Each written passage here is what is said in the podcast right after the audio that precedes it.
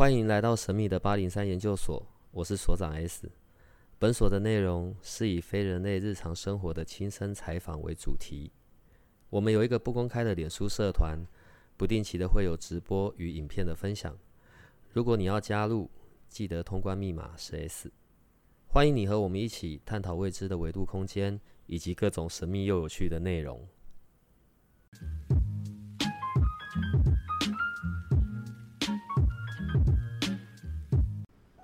所以这么多年，有遇到过什么嗯灵异的或者是奇怪的事吗？其实做这个行业呢，很长，大家都很喜欢问这个问题哦，包括家属都很喜欢问。那你说本身有看到或干嘛？其实，在从事这个行业之后，反而比我个人是没有看过了，但是有遇过很多不能解释的事情。那是第一件事情是。人家现在传统很喜欢做的直杯，寡杯，寡杯，对，寡杯这件事情呢，我不晓得大家看过最多是几次没有醒杯啦。那我个人这边来讲，我是有亲身有遇过一件事情，就是发生在我们的引魂的时候，嗯，那那个是我记得是家属是在所谓的自宅设灵的状况之下，嗯，哦，那那个时候我就跟着师傅，然后到他们的家中去，那是一个透天错这样子。那我依稀记得嘛，我们进人家家里面的时候，我们都会很习惯的就会把门带上。嗯，那它的摄灵的位置呢，是在比较后天处的比较里面的，呃，比较靠近里面一点，离门口稍微有点距离。那那一次是这样，师傅在引魂的时候呢，哦，一开始就拿两个十块钱，然后问问看亡魂是不是到了。那第一杯下去没杯，哦，那也还好，他就问一下，哎，是不是还有什么家眷呐？哦，还有什么那个晚辈没到啊？好，问一问，哎，没有，都到了。好，那那再请儿子再来执执杯，结果执下去又没杯，两杯、三杯、四杯都没杯，师傅开始有点紧张了。嗯，好，师傅就说，呃，那不然我们换小儿子试试看好了，因为老大执不到，不然让小儿子来执执看。哦，那小儿子就来执，那大概师傅能够把他能够解释、能够讲的一些话呢？大概都用上去了，但是直到第十二次、十三次都还是没有背的时候，师傅突然看着我，然后说：“你刚刚进来的时候门是不是关起来了？”我就说：“对。”师傅说：“看，去把门打开啦。”好，就赶快去门口把门打开，打开之后再请儿子执杯，就有杯了。这个是第一次我发现，哎，门没有开是进不来的。哦，在引魂的时候开门是一件重要的事情。哦，那这件事情就印象很深刻。那再来第二件比较特别的是，在我一个南投的一个客户，哦，他很特别哦，他家里面是有请外劳在照顾长辈的。嗯，那那个长辈呢过世之后，我们到家里面去哦，一样引魂树林玩的时候，那个外劳呢就在跟家属讲说，我在婆婆啊离开的前一天晚上。我有看到一个婆婆在跟一个男生讲话，然后那个男生呢，呃，穿着那个类似古装长袍马褂这样子，然后戴着什么颜色的帽子啊，长得大概是怎么样子，怎么样子这样子，就这样形容给家属听。那我也在旁边跟着听。那听完之后呢，家属是面面相觑这样子，然后我就问家属：“啊，你们认识外老讲的那个人哦？”他就说：“嗯，那个人就我爸。”他说他的穿着打扮就是他爸入殓时候的穿着打扮的样子，对。然后最最特别是什么？第二天那个外劳的嘴巴哦，整个肿起来，因为讲了不该讲的吗？对，因为那个他大家就问他，你嘴巴怎么这样肿？他就说婆婆叫我不能说，不可以说。哦，这是这是那时候我觉得比较特别的。那第三天那个外劳的嘴巴其实就消了。那后来呢？到塔位去的时候呢，也发生了直杯直不到的问题。那时候他们从呃儿子老大直，老二直，然后到最后他们说一定是老三直，因为妈妈最疼老三，然后叫老三下去直，还是都没有背。然后这个时候呢，老三就讲了一句话，他说妈妈最偏心的，妈妈其实最疼的是那个长孙。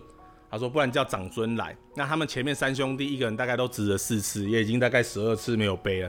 然后就说叫长孙来好了啦，妈妈最最偏心的。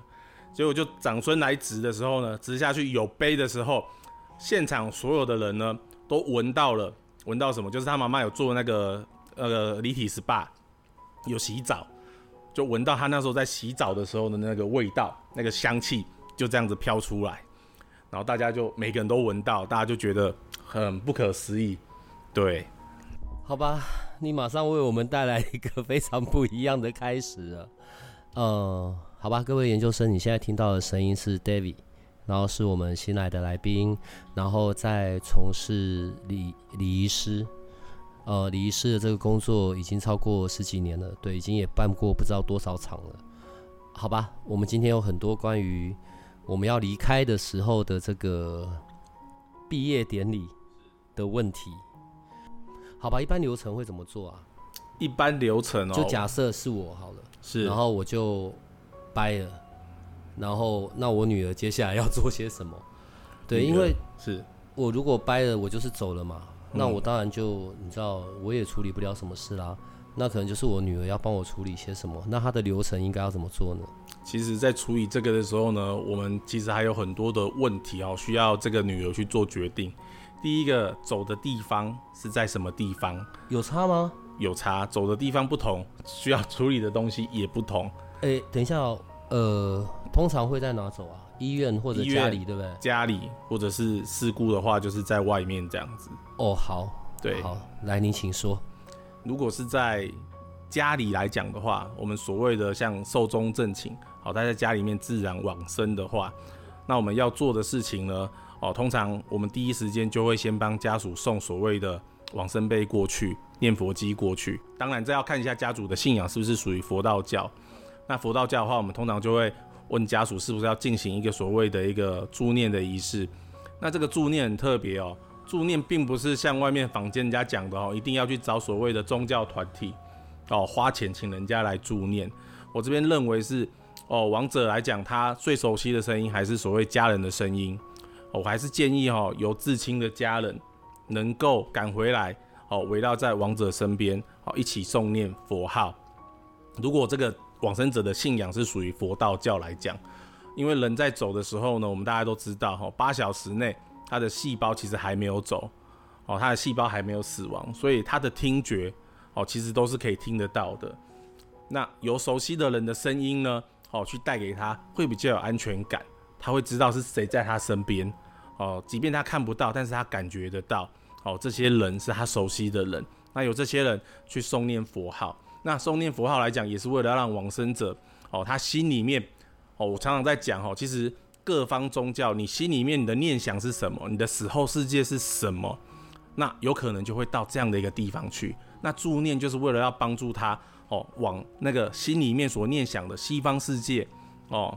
的世界去走，那诵念佛号就是帮助他在死亡的时候不要有害怕的念想，而要有正面光明的念想，哦，往着西方世界，哦，那个阿弥陀经里面描述的，哦，那个西方极乐世界去这样子，帮助他有这样的念想。所以那个时候是我假设是我，所以我就是在家里寿终正寝的，所以我的肉体那个时候是还在家里的，是，所以要我的这些。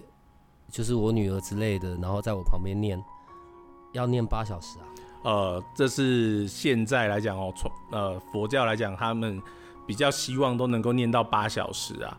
那由于现在士农工商啊，那我们也不希望家人事情一发生之后，你身体都还有余温的情况之下，就将往生者送到冰柜去冰。嗯嗯嗯嗯。因为我刚刚讲过了，你的身体是不是还有知觉？所以那个时候还是软的。应该是说死亡之后是一个由软变硬，然后再由硬变软，所以一般佛教里面讲说，助念八小时之后，他的往生者会怎么样？会全身都柔软，会放松。其实那是一个自然的一个生理的现象跟反应，嗯，并不是说哦助念带给他的功德哦这么的强大，可以让他从僵硬变成柔软。所以很多佛教徒都会讲哦，你一定要念八小时。你看我们助念完之后，他的身体都柔软了哦，整个人都放松了。这就是我们助念的威力。嗯，事实上这是一个正常的一个生理的一个反应跟现象。然后，所以那念完了之后呢？念完之后来讲，等一下，那一般到底要念多久？一般来讲，我们其实大概看家属的时间。嗯。对我们至少都是大概三四个小时以上，等到大体冷却之后，对，然后再去送去所谓的殡仪馆，这样的时间，然后过去大概哦也大概也五六个小时左右了。那当然中间因为在家死亡的部分，还有一个程序就是我们会请所谓的卫生所派所谓的医生哦过来做一个相验，对，确定他是自然死亡这样子啊。那像我们通常程序是会打电话报警，跟警察讲一下，这个东西还要报警？呃，就是让警察来看一下而已。因为如果是自亡自然死亡的，家警察只是来看一下这样子，确定他不是被谋杀或干嘛的，哦，没有什么异状这样子。嗯，哦，对。好。然后卫生所来，他就是会看他生前的就医记录、药袋这些，哦，他是得什么病、什么病这样子，所以不会有什么什么验尸之类的啦。你要验尸的话，是生，譬如说意外的部分。对，像意外的部分来讲，就会所谓的行政相验，这个就不是卫生所了。对，那这个通常都是你有牵扯到所谓的你要申请意外意外保险的时候，就会所谓需要做这样的行政相验。那通常这种状况会比较出现的就是，你可能回到家里面就看到长辈是趴在地上走掉了，一般人家讲的所谓的猝死的状态。呃，OK。天气很冷的时候，可能心血管疾病，然后突发的，或者是在家中跌倒的这种。对，OK，那到时候就会请那个来看一下，是先跌倒撞到造成的心因性休克，还是因为心因性休克之后才跌倒撞撞到这样子？这个就会牵扯到所谓的意外险理赔啦。那所以我们在处理的时候也会问一下家属，遇到这样状况的时候，也会问一下家属，家属有没有保意外险，有没有保很多？嗯。对，那如果有保很多，那我们要确保家属的权益，我们可能就是要看他愿不愿意做行政相验，来确切确定他的真正的一个死亡原因。那这个部分来讲，就会牵扯到所谓的解剖，大体的部分就会做解剖，才有办法去判定他的一个真实死因。那如果你的意外险其实没有买很多，或者是根本就没有买，那这个部分来讲，我们大概就会直接省略。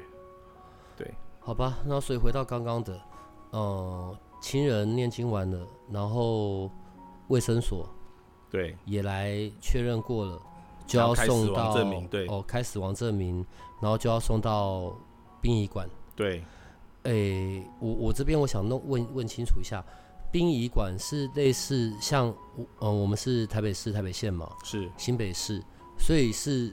那个殡仪馆吗？就是那个大的那个殡仪馆。对你辖区内的就要送到那里去啊？是，或者是另外一个，你不要送去，你就是租移动式冰柜，好到自宅来存放大体。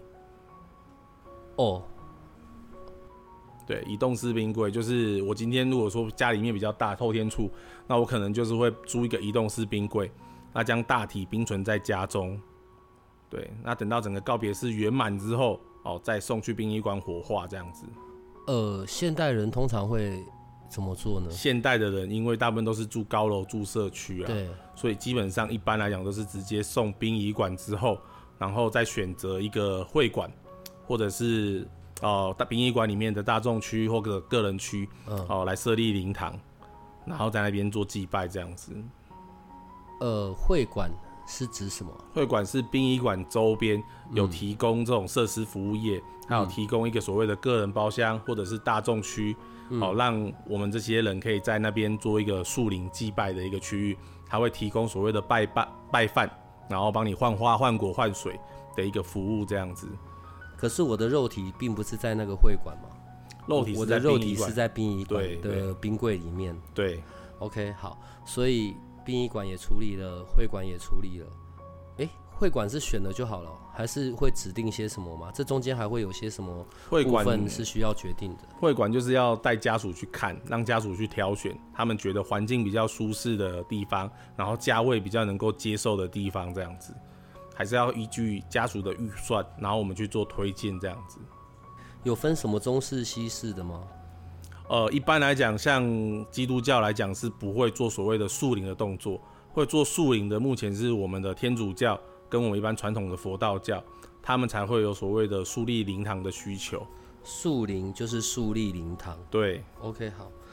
呃，树立灵堂最主要的功能是要做什么？我的意思是说，我知道要去，有时候可能朋友啊或者亲亲属可能要去拜拜或干嘛的嘛。是。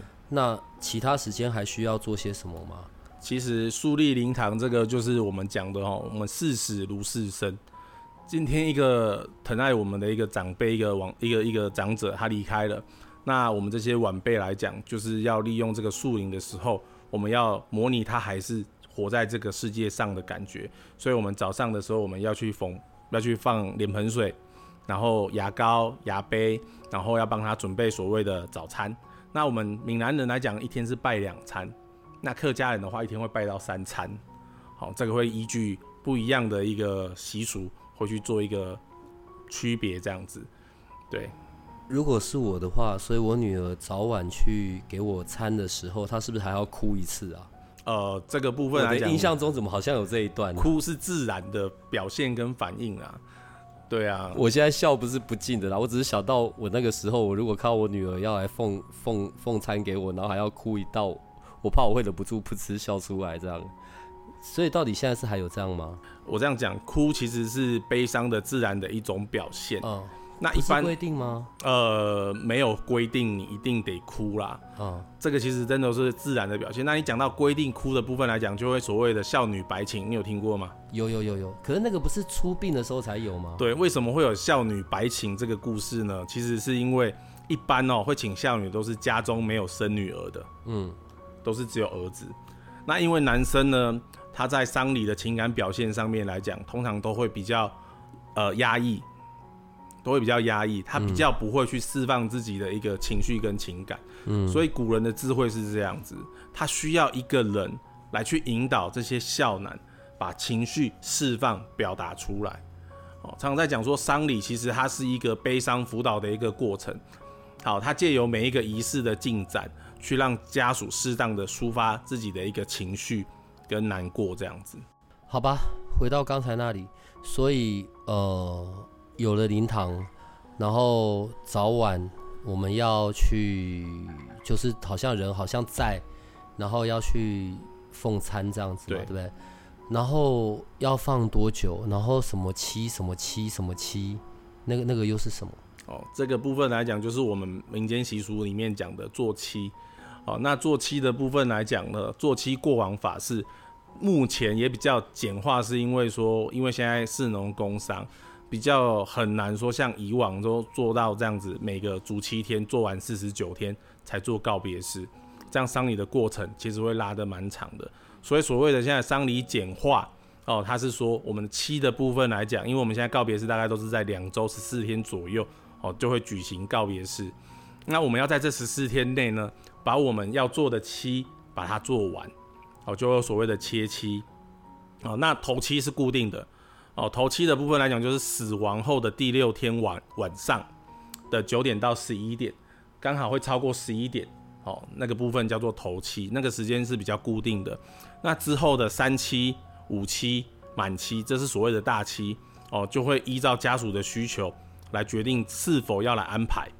那现在因为市农工商要让每一个期都家眷大家都聚在一起，说实话也没有这么容易，所以就有所谓的切期。切期就是说我只有做头期跟满期，那我满期的时候不是中间的期不做，而是在满期的时候一起做掉这样子。嗯，哎，这叫做所谓的切期这样子，哎，就是头尾至少会有这两个期这样子。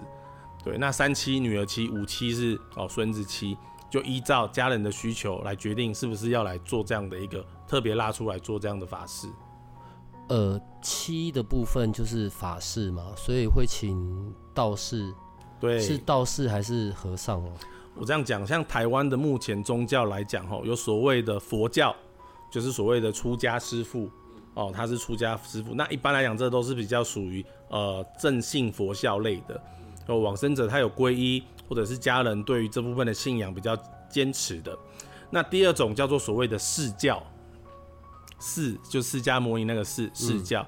现在大概你看到的所有的呃丧礼的法师的部分，大部分的法师都是所谓的释教法师。嗯，那再来第三个就是你刚刚讲的，好，他是所谓的道士，人家讲的塞公，黑头，哎，对，嗯。就是会大概是分成这三种类型的来来做这样子。对，那一般比较简单的，大概都是请释教的师傅来举行所谓的诵经仪式，这样就好了。那如果说像传统一点的话，就是会所谓的呃道士，那个是要起坛的哦，然后会开锣哦，然后很很比较比较嘈杂一点的，那就是所谓的比较到偏道教这边的做法。对，做七呃，不管做头七还是连后面的都做，反正就是七做完之后，接着就是进入告别式了嘛，是，就是我们说的毕业典礼了。对。然后到告别式的时候，它的流程又会是怎么样子的呢？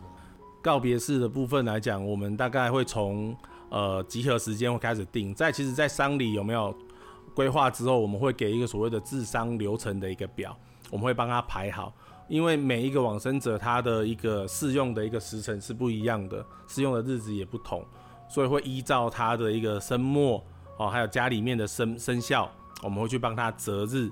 那择日之后还有一个时辰。好，譬如说它是几点可以哦可以用，它是入早上的还是下午的？每一个生肖它有不同的适用的时辰这样子，所以我们会给它一个流程表。那流程表出来之后，就是会到告别典礼。那告别典礼的时候，我们就是早上的时候，我们会哦家人先集合哦穿校服，然后接着我们就是去请牌位，然后去引大体，将大体请到我们的告别式会场，然后接着就是做一个灵前诵经，然后加祭。然后接着就是我们的宫殿这样子好的一个流程，然后宫殿完之后再来就是火化发引火化，然后火化完之后我们就是捡骨进塔，然后圆满这样。呃，讲一下火化好了，所以现在应该都没有什么土葬的，对不对？现在一定都是火葬，比例很比例非常的高啦，火葬的比例非常的高。那土葬的部分来讲还是有，那就是选择一般公墓的轮葬的土葬区。啊，它大概七年左右要减骨的这种土葬区，并不是像以前说哦，你要买一块地葬下去永久的了，对，会有所差异啦。除非说现在当然呃财力很够，你愿意买一块墓地，好自己的墓地，然后来做土葬，然后就放下去永久的，哦，这个也是可以啊，只是说这个比例又更低啊。呃，我等下再回过头来问你那个塔位的这件事啊。是，那我还是要先回到火葬这里哈。除了进塔之外。现在是不是还很流行什么树葬、花葬、海葬？呃，海葬在台湾有吗？有，海葬是政府联合办的哦。它大概就是好像不能我自己，就是我女儿不能拿着我自己的骨灰自己开船到外面丢在海里。哦，这个会违反违反所谓的殡葬法规哦。殡葬法规它其实是有规定哦，我们要距离那个防波堤六公里外。然后非逾越作业范围的区域内，它才可以实行所谓的海葬。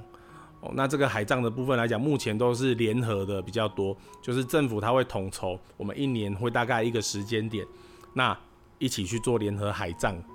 对啊，就真的一堆人带着家里的人的是骨灰。那海葬目前大概有几种做法，这边也让你知道。你看到那个电影里面用撒的，对对对啊，天哪，那个真的是。比较不适合，因为你撒出去之后，风吹回来，风吹回来，大概吃的满脸满身都是啊，又把爸爸吃掉了。所以在谈这么严肃的事，这真的没有没有已经没有办法像电影这样子了，因为大概你风海边的风是乱吹的。妹妹，你给我仔细听哦，好，然后继续。对，所以海葬的部分来讲，它通常都是搅鱼饲料。哈？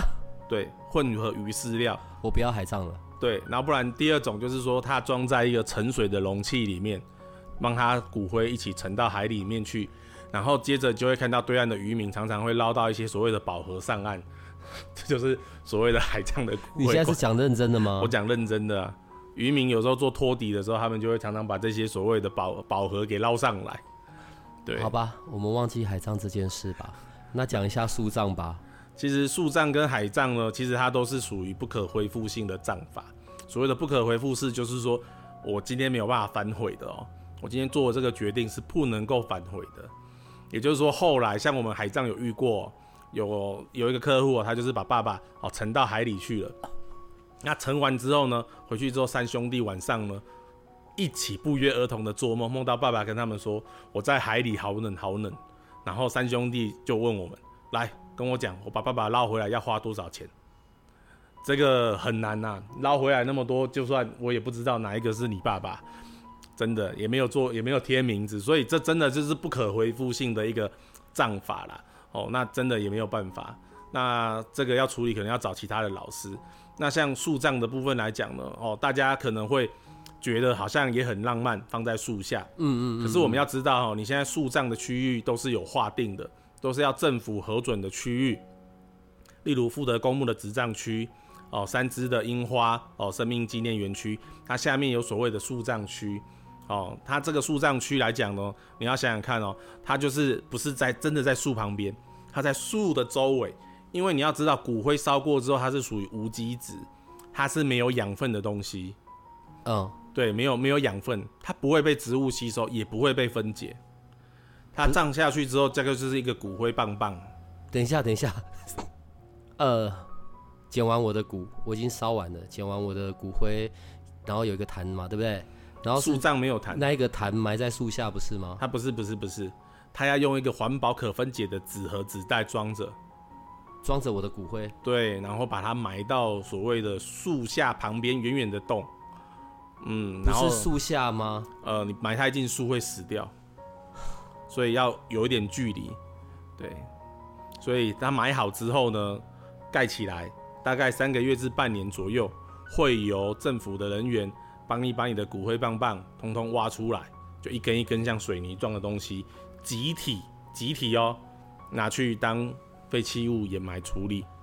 所以很多人不知道的哦，大概一年之后还去那边要去追思亲人，然后在那边拜啊放花干嘛的，那个都不知道拜到谁了。对，所以这个也要知道。你第一次来，不是永久的。然后就这样毁掉了我们所有的浪漫的想象。这个是这个是一定要让大家知道，因为政府其实可能没有讲的那么清楚啦。但是事实上，树葬它就是一个轮葬的一个葬法，所以政府说它很环保啊，因为我这一块地我可以用很久，无限久，非常久。哎，A 葬完之后可以再换 B，密度高我三个月就翻一次，密度低我半年翻一次。对，所以就是这样子啊，那个就是没有办法恢复的。那公墓的管理呢？再讲一个，其实并没有非常的好。你可以常常看到一些野狗啊、野猫啊，到那边去施肥。对，所以其实要做这个葬法，这还是要考量啦。我现在才反应过来，野狗、野猫去施肥。是啊，就是去去你的骨灰上面施肥啊。对，这个要可以接受啊。嗯，呃，我不要。那我们还是讲一下塔吧。对塔位，其实我觉得算目前来讲算还还还还还 OK 啦。塔就可以用永久吗？塔的部分来讲要看公塔还是私塔哦。那你公塔的部分来讲，现在都已经统一使用年限了哦。目前台湾的公塔使用年限大概都是五十年。那五十年后要怎么办？五十年之后呢？你有两种选择，一种我这个塔还没有卖完，还很多位置，你可以再缴一次钱，依照当时的费用再缴一次钱，继续存放。嗯。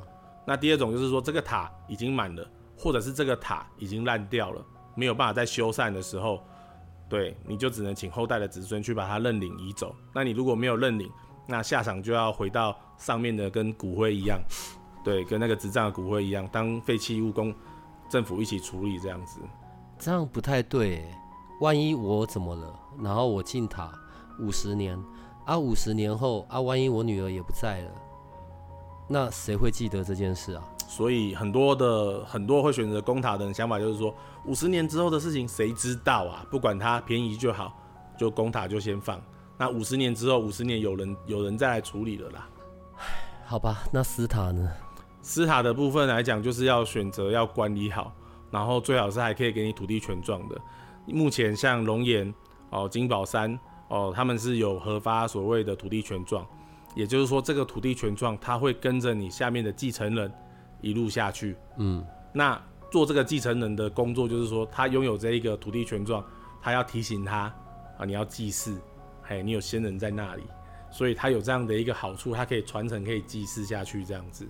对，然后他这个永久的，他这就没有所谓的使用年限的问题，就端看塔方这一只宝塔的建物的使用寿命，那它管理的越好，它的使用年限就越久。哦，举例来讲，目前宝塔管理最好的应该是三只龙岩的真龙殿。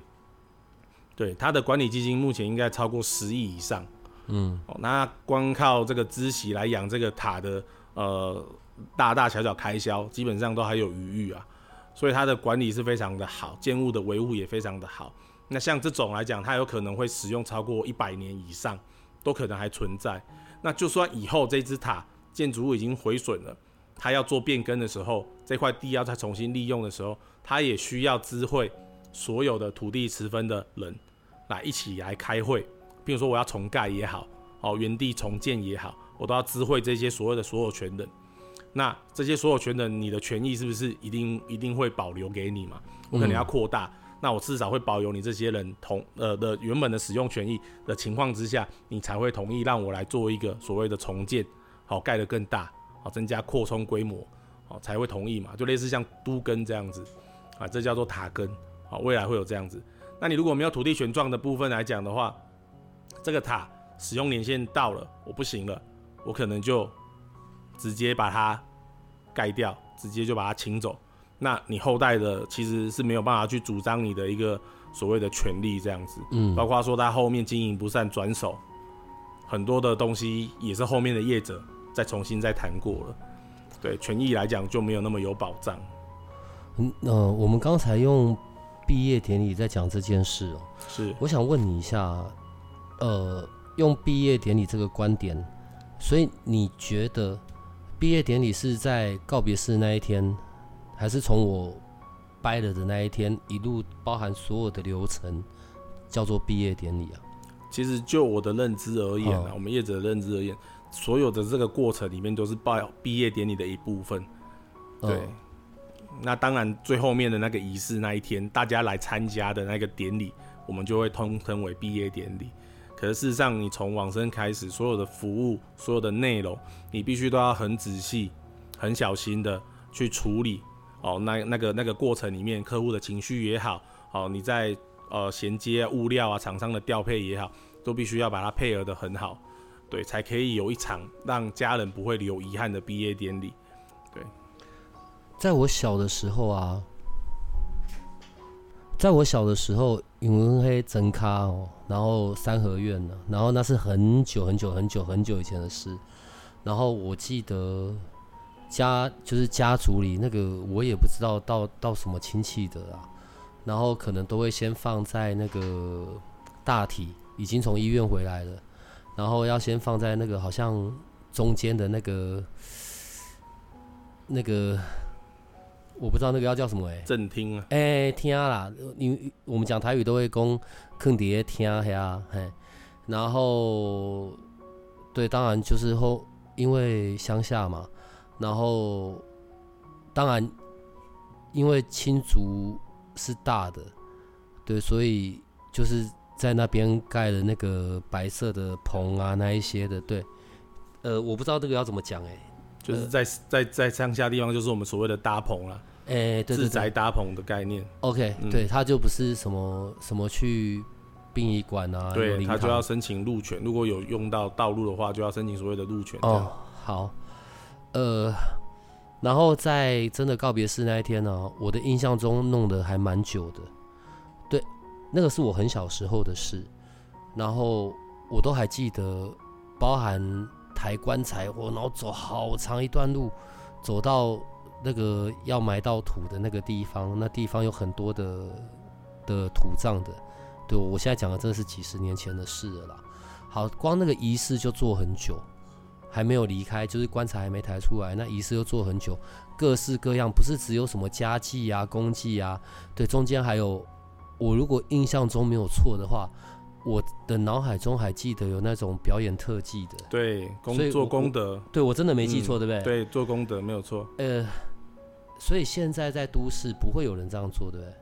很少，非常的少。嗯一般来讲都要在乡下，对，才比较有机会遇到这种比较传统的场，那种披麻戴孝的，然后他就是要做功德。那告别式结束之后还要做午夜功德，然后就会所谓的请杂耍特技来表演这样子，那叫做所谓的弄牢，弄什么？弄牢，一个金在一个爻，弄牢。哦，哎，对，嗯，它其实也是一种悲伤辅导啦，对，然后会有老悲少啊，然后会叫你丢钱啊，对，然后等等的仪式，希望你能够把那个悲伤的情绪给淡忘掉。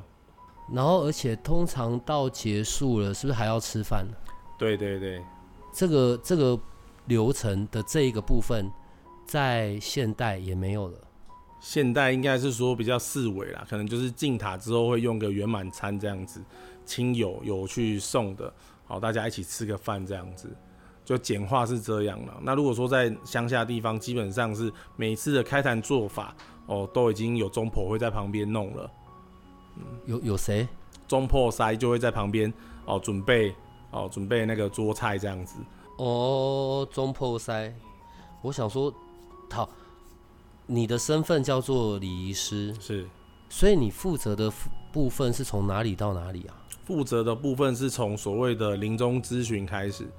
哦，今天客户在还没有发生之前，哦，我我即将要发生我快要走之前，对对，所以我女儿就要找你聊一下。对，我们告诉她要准备什么，要注意什么，这样子。对，从这个地方开始，然后会先询问说，哦，有没有想要放在呃去哪里？要在家里，还是要去哦殡仪馆？那去殡仪馆是要在所谓的殡仪馆的公立的区域树林，还是要在私人的会馆树林？呃，树林。哎，对对对，设立灵堂，横竖的竖。对，树林就是树立灵堂的意思。设立灵堂。对。OK，好，然后嘞？然后接着就是帮他规划，依照他们的需求去开一个智商协调会。死我我死掉之后，对，才会开这个协调会嘛？对，智商协调会这样子。哦。然后会决定丧里面的一些物品，哦，物料的样式，然后告别式呈现的一个想要的一个风格这样子。对。所以不能在我还活着的时候我自己指定吗？可以，我们有生前契约。现在有一种东西叫生前契约，对，他可以把你的一个想法哦，大致上的由所谓的生前契约的业务人员啊来去帮你做一个记录这样子，然后在离开之后，你就把这个契约哦拿出来，小朋友就可以看到哦，上面有你希望的一些办理方式，可以给他们做一个参考这样子，就是所谓自己来规划。我要问一个愚蠢的问题，好不好？因为我我个人还是有那个。爱漂亮的问题 是啊，还有害羞的问题。我如果死掉了，诶，在我要被烧之前，我我是可以洗澡的，对？是，我们会有所谓的净身这个程序，这个叫净身，所以不会是我女儿帮我洗吧？呃，这个不会是你女儿来洗。净身有分两种哦，一种就是我们讲的殡仪馆洗，在殡仪馆里面洗，这个是没有办法让大家参与的。那另外一个就是我刚刚讲的做离体净身的部分，哦，它是可以有两个人，有两个专业的离体老师这样子，好来帮你做一个两小时的一个服务。那家人是可以全程在旁边，哦，他在服务的时候会帮你盖上大浴巾，所以是三点不漏的状况之下，好，家人可以一起来参与这个过程这样子。好，好吧，我也不知道该高兴还是怎么样，奇怪，那感受好奇怪哦。好，你叫做礼仪师。在这个整个流程里面，到底有哪些师？你的部分好像是一个统筹规划的，包含咨询的，所有的东西你都会非常清楚的。好，可是在这中间，我知道可能会有帮我化妆的嘛？对，这个化妆是一定会有的。是啊，还会有什么？然后刚刚讲的帮我洗澡的嘛？对，洗澡跟那个化妆的这个是一起的，离体老师啊。哦，那个就叫离体老师。还会有什么别的吗？还会有什么别的？一般来讲就是师傅啦，然后再就是，呃，我们告别是主持的司仪，对，呃，就是什么家属打理，然后什么对，引导整个丧礼流程的工作，然后帮家属宣宣读哦电文，哦，对，好吧，那讲一个实际一点的，好了，我如果走了，啊，我女儿要花多少钱啊？要花多少钱哦？我觉得我女儿听到这里一定会叫我自己先准备。其实你会发现哦，丧礼的花费啊，常常人家讲的可大可小。那这个决定的关键，其实第一个是家属的预算，然后再来是礼仪从业人员的引导。这还可以有预算呢？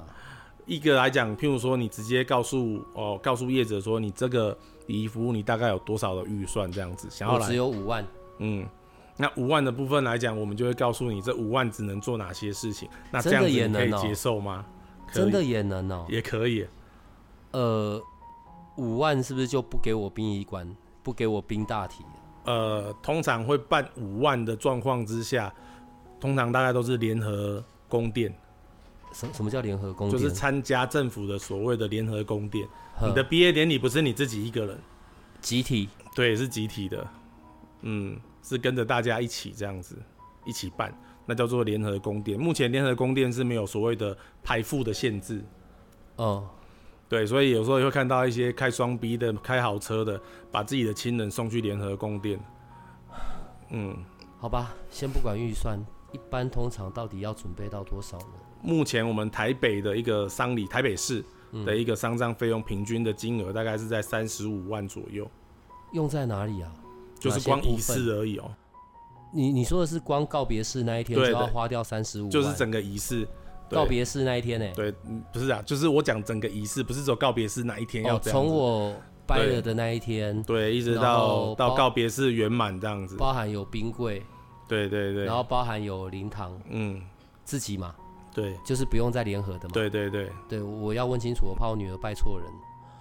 呃，然后到告别式的那一天，哎，三十五，那有包含塔位吗？没有三十五万是没包含塔位的哦。那如果到烧完了，嗯，那我女儿抱着我的坛要去哪？所以我们通常就是要询问嘛，她看想要放哪里，会带她去参观，什么意思？会带她去参观一下，就是对几个啊管理不错的塔位这样子。烧完了才去参观不？是啊，当然是在智商过程就要去决定了，只是说这个的费用是没有包含所谓的塔位的费用，因为塔位的费用呢，便宜从两三万，贵到上百万，通通都有，还是要关乎个人的一个预算跟考量。嗯，而且还有夫妻位啊、个人位啊，对 现在连走了都要这么的，嗯，讲究。这其实我常常在讲哦，我们从事这个行业，常常会有一个人在讲说，他说啊，丧礼这种东西啊，就是能省就省，能能不要花就不要花。讲归讲啊，我不知道我女儿啦，但是如果哪一天换成是我，我的家人，我是不愿意的啊。因为其就实是我是当然希望是她有一个自己的地方，是我可以去去去怀念、去想到的。是没有错，真的这个想法其实我觉得比较正面，也比较正确。其实丧礼的文化呢，并不是时至今日才开始做，而是从中国哦慢慢这样子数千年来演变下来的。每一个丧礼的做法，每一个仪轨，其实都有它其背后的意义，都有它其背后的目的。包括说，举个例子好了，就像现在端午节要到了，那商家能不能自己包肉粽？能不能自己去买肉粽来做祭拜？我不知道哎、这个也有啊，这也有规范哦。呃，基本上商家呢，因为你要想在一年内的情况之下，哈，在一年内，哦，强调这个一年，就是在合炉之前来讲，我们通常商家是没有那种心情去过这个节日，这个是一个团圆的节日嘛。但是我今天团圆家里面少了一个人，我要表示说我没有这样的一个心情去过节情况之下，你怎么可以自己去包肉粽？等一下，等一下哦，这边是因为我真的不理解，所以我我还是想要问清楚。所以不是到把我进塔了就结束了吗？我们后续一直要到百日、到对年、到合炉之后，才算一个丧礼的一个告一段落。呃，你再讲一次。我我我进塔之后，进塔之后还要做做百百日，对，百日要再做一次法事，对法呃百日之后要再做对年，对年，对，然后对年后再来合炉，这三个都是要做法事的。对，呃，所以我女儿做到合炉，嗯就是正式的跟我说再见了，是这样吗？合炉就是把所谓的合炉，就是把你的牌位，哦，把你的香火或者是牌位，哦，跟我们的祖先牌位合在一起，然后会把你的名字写在你的历代祖先的名字上面。家里面不是有拜那个所谓的祖先牌位吗？嗯，对，公嘛，哎、对，就是会把那个名字正式的跟祖先牌位写在一起。对，那个时候你就是等于是跟祖先一样。呃，你在礼仪师的这一个部分，所以你会协助很多的家庭，从开始到结束，就是你会办很多场嘛，经历过很多场的时候，你会需要进去里面当什么司仪或什么的吗？呃，我们一般来讲，礼仪师的部分来讲，我们比较没有兼任司仪啦，嗯司仪还是会找所谓的专业的司仪来，呃，来配合这样子。嗯对，嗯，我要问的问题是：看过这么多的毕业典礼，人生中最后一场的毕业典礼，对于你有些什么样子的启发，或者是会让你想到些什么吗？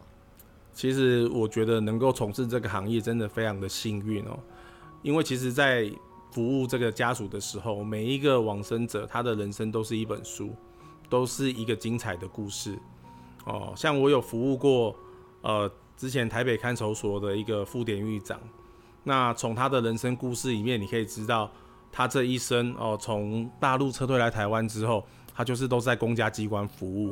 那他服务过程里面呢，他创办了所谓的明德管训班，担任教诲师，哦，创办了所谓的管训班，创立了监狱里面的第一间学校，那造就了所谓的流氓教授。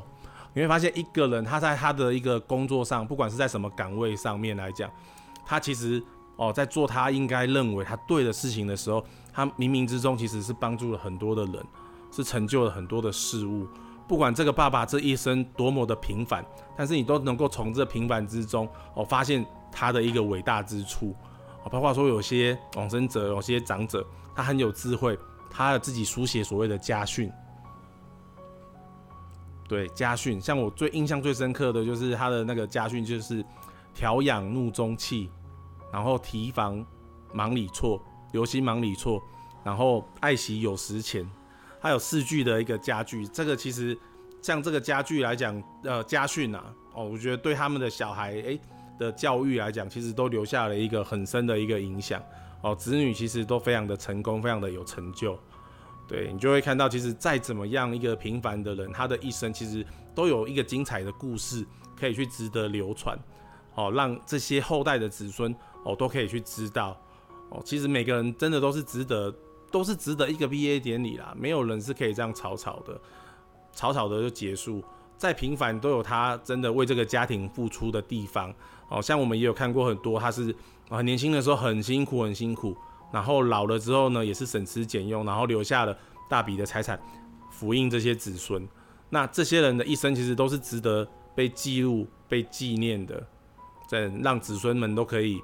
传下来的，我是觉得像这个都蛮有意义，所以像在追思的典礼里面，我们都会帮他做所谓的一个追思的影片，然后帮他帮他做一个记录。那这个追思影片就会成为他们家人有些时候，呃，久久就可以拿出来，好回味，或者是甚至于说将来子子孙孙也可以让他们知道，哦，这是我们的祖先，好，所以其实他这个丧礼的过程其实是有一个教化的意义啦，我觉得是有蛮深的一个教化意义，就如同我们里面讲的。慎终追远，则明德归后矣。谨慎的把丧礼这件事情办理好，好，那人民的德性就会越来越醇厚。哦，这是我觉得现在在丧礼简化之后，很多慢慢的会看不到它这个意义跟功能的地方。那借由的丧礼，其实是可以对于子子孙孙来讲，起到教育的意义也好，树立典范的机会也好，对我是觉得都是很有帮助啦。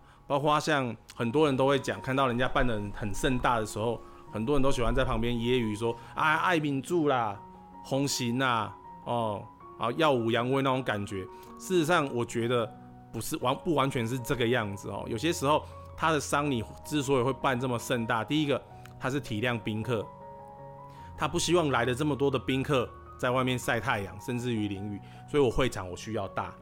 那为什么会有这么多人愿意来呢？其实我觉得跟他的做人、跟往生者的做人、跟子女的做人处事都有非常大的关系。你想想看，你今天如果真的你的毕业典礼都没有什么人愿意来，真的都没有什么愿意来，即使不收也都没有什么愿意来，那这个感觉会是怎么样？会彰显出这个人的这一生有没有有没有说呃一点价值性干嘛的？那很多人会有这么多人愿意来挤爆会场。那其实是因为这个人他在在世的时候，其实他帮助过非常多的人。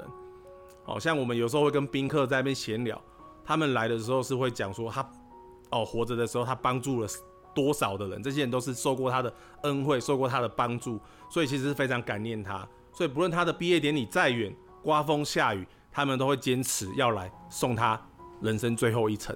哦，其实我觉得这个是比较一个正面的一个意义啦。对啊，那如果说没有什么交情，没有什么干嘛的，一般人我觉得没事，你也不会这么喜欢的往那个殡仪馆那个地方去跑了。对，嗯，今天是你第一次来到八零三研究所，然后你以后也会常常来，所以我还有很多要问的，我不会今天一次问完。对，因为在我们的家人里面，呃，可能也会有些不同的情境，嗯，最可怕的可能譬如说，呃，白发人送黑发人呐。然后，或者是新的新的毕业典礼的方式形式，然后甚至有那一种可能宠物，宠物也是其中一个部分嘛。这些都是以后我要问你的，但我不想今天的结束在这么一个沉重的一个的氛围里面。你知道我们能够认识呢，一样又多亏了我们的 e l s o n 我们的 e l s o n 执行长，所以我才能够认识你，然后。我想请问一下，他的那个手环还是手表的，为什么也会有你的灵异事件呢？那是什么逻辑？你可以讲给我听一下吗？这个其实我也没办法解释啊。对，就是表是新的东西都没有问题，那就戴一戴之后，时常会停在八，停在八这个数字之后，它的那个时针就跨不过这个八。连续发生过好几天，但是莫名其妙的是，诶，当他自己跨过八之后，我再把它转准，又是一个正常可以用的表，对，就是只会停在八，它不会停在其他的数字，对。你有没有问他一下？有啊，有问过，他也没有遇过这样的状况。我觉得下一次他来的时候，我可能要问一下他，都是发生在你正在处理这些事情的时候吗？呃，应该没有。我的日常就是常常都会在这些所谓的场所里面呐。嗯，对对，都是几乎常常不是在，都是在各大殡仪馆里面。对，那这个到八我也不知道。有一天就是突然工作工作，看一下时间，哎，怎么才八点？嗯，不对呀，为什么时间怎么过这么慢？然后后来再看一下手机，才发现。原来他就是一直停在时针，就是过不去这个八，对，好吧，所以原来我们菲利斯丹的手表对于这个频率跟环境也是真的非常的敏感。下一次他来，我一定会好好问问他的，好不好？好，谢谢。然后，David，谢谢你今天来，然后你以后还是会常来的，对，因为我们有太多的问题要问你了，好吧？那所以今天到这边，你可以跟我们的听众说拜拜了。好，各位听众，拜拜，谢谢，拜拜，拜拜，谢谢，拜拜。